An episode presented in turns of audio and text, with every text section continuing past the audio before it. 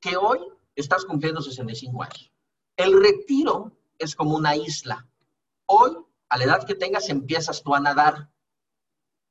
Estás en la orilla del mar y empiezas a nadar. Y de repente, conforme van pasando los años, dejaste de ver, la orilla del mar y estás a la mitad del mar. Ya tienes 65 años y volteas a ver. ¿Hay una isla ahí para ti? ¿Sí o no? Si no hay, sigue nadando. Pero ¿tienes ganas? ¿Tienes fuerzas? ¿No te gustaría estar en tu isla tomando el sol muy tranquilamente? Bueno, si no hay ese fondo para retiro, vas a tener que seguir nadando.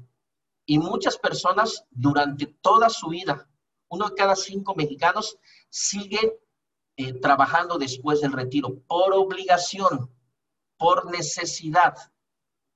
Entonces, creo que sería muy conveniente tener esa isla. Ahora, la segunda pregunta para el retiro es, ¿de qué tamaño es tu isla?